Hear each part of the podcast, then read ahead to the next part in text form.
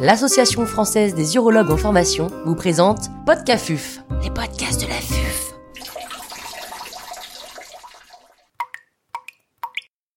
Chirurgie de la transplantation rénale. Professeur Marc-Olivier Timsit, urologue à l'hôpital Necker Enfants Malades ainsi qu'à l'hôpital européen Georges Pompidou à Paris, nous fait part de son expertise. L'intervenant n'a pas reçu de financement.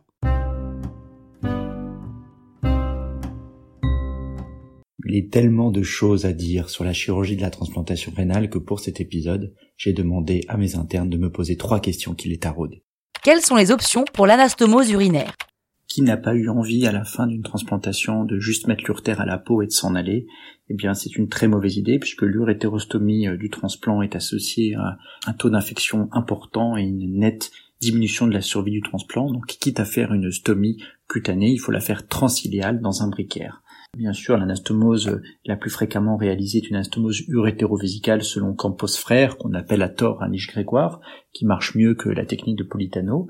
Quand on la réalise, il faut bien faire l'anastomose le plus bas possible pour ne pas être au sommet sur le dôme, ce qui complique euh, les gestes endourologiques ultérieurs.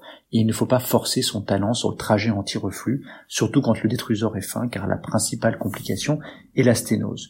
Et puis, petite astuce, n'hésitez pas pour un receveur qui est en dialyse péritonéale à remplir la vessie avec du bleu, puisque rien ne ressemble plus euh, à une vessie qu'un péritoine épaissi rempli de flotte, et on a déjà vu des anastomoses urétéro-péritonéales.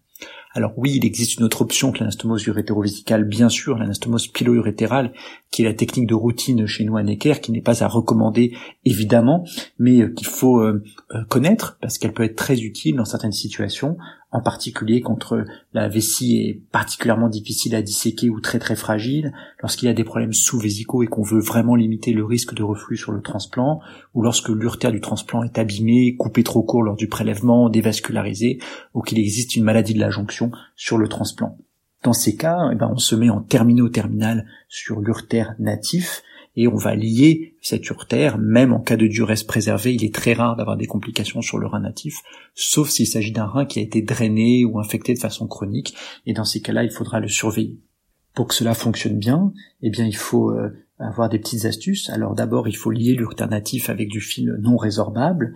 Contrairement aux anastomoses, hein, j'attire votre attention, faites bien attention à ce que votre aide opératoire ne vous donne pas le prolène lorsque vous faites les anastomoses urinaires, sinon vous allez avoir des calcifications pendant des années sur les anastomoses il faut, pour la anastomose pilo-urétérale, faire une anastomose vraiment dans le bassinet, ne pas faire une anastomose urétéro-urétérale trop basse. C'est celle-ci qui se complique de sténose ou de fistule, mais une belle anastomose pilo-urétérale, comme on sait la faire pour les jonctions, fonctionne très très bien, et ne pas hésiter à la faire un petit peu sous tension, parce que quand on va relâcher les écarteurs, on aura un excès de longueur. Alors enfin, est-ce qu'il faut mettre une sonde double J, quel que soit le type d'anastomose? Oui, il faut mettre une sonde double J. Bien sûr, avec l'expérience, cela peut sembler superflu. Bien sûr, quand on a un urtère bien large, cela peut sembler inutile. Mais la méta-analyse de la Cochrane Database a bien montré que le fait de mettre une sonde double J diminuait le taux de complication à condition de la retirer précocement, c'est-à-dire assurément avant J30 et au mieux à J15, de façon à limiter le risque d'infection urinaire. Que chercher au Doppler en cas d'anurie précoce? Alors le rein qui ne pisse pas en post-opératoire, c'est le cauchemar, surtout quand c'est un beau transplant, quand il n'y a pas eu beaucoup d'ischémie froide, voire euh, que le donneur est un donneur vivant. Euh, il faut bien sûr demander euh, en urgence et organiser un Doppler, mais il faut comprendre le Doppler et il faut savoir l'interpréter. Ce qu'on va redouter le plus fréquemment, ça va être une thrombose veineuse et ça doit être évoqué devant des enregistrements artériels qui sont très résistifs, qui associent un pic systolique court avec un reflux holodiastolique. Ce reflux holodiastolique, c'est l'aspect de va-et-vient ça c'est catastrophique, hein. c'est euh, souvent associé à l'absence du signal veineux dans l'ensemble du greffon. Il faut bien sûr réintervenir en urgence. On a une petite chance de pouvoir récupérer les choses et ne pas hésiter à refaire l'anastomose veineuse, car euh, très souvent c'est lié à un défaut technique. C'est pas uniquement euh, une pression de perfusion basse, un patient obèse, donc il ne faut pas hésiter à, à refaire cette anastomose.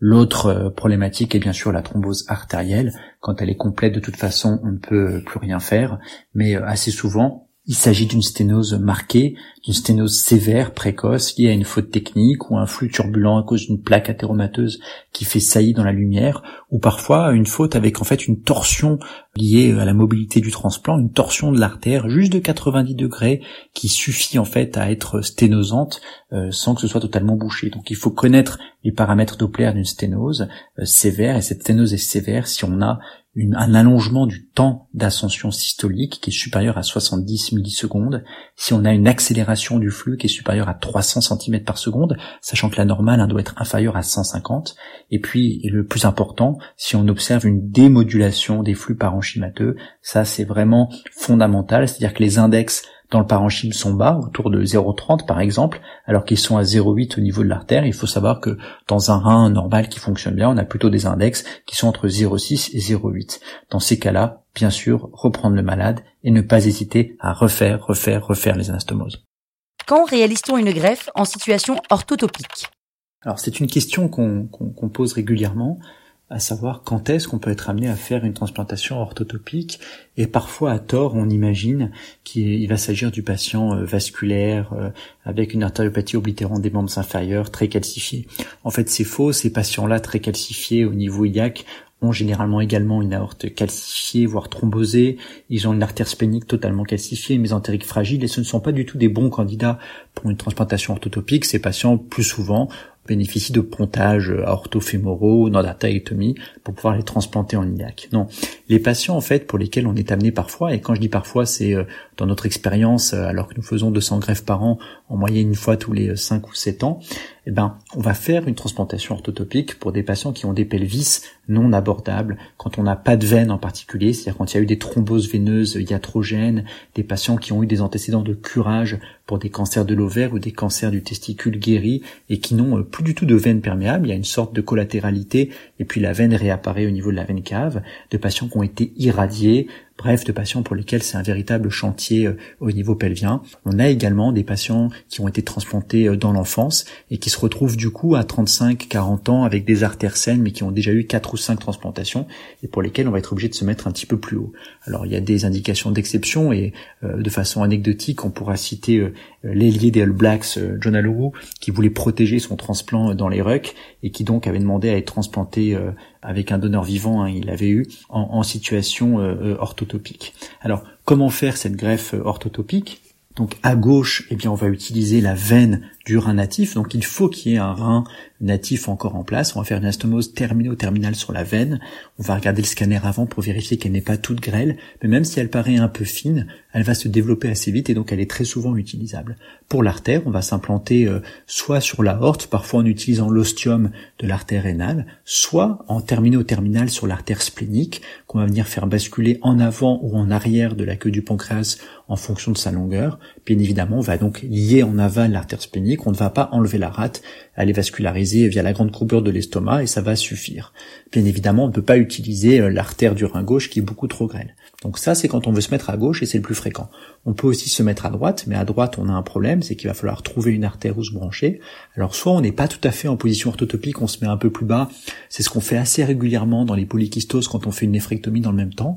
On va se placer sur la veine cave et puis l'artère, on va la mettre sur l'origine de l'iliaque commune à droite donc assez bas par rapport au rein natif, et là on aura assez de longueur, mais si on veut réellement être en orthotopique, à ce moment-là, il va falloir faire un pontage, un pontage prothétique ou avec une allogreffe, et se mettre sur la horte ou sur l'artère hépatique commune, c'est exceptionnel, et il est peu probable que vous voyez ça une fois dans votre vie. Enfin, et c'est le dernier point, le problématique de l'orthotopique, c'est la dérivation urinaire. Bien sûr, le mieux étant d'utiliser l'urtère du rein natif, mais souvent, si le pelvis a été totalement abordé, on peut avoir euh, un urtère terminal abîmé. Et donc, il s'agit de patients qui peuvent se retrouver à avoir une sonde double J à demeure, euh, ou alors, à défaut, il faudra envisager un autre type de dérivation urinaire.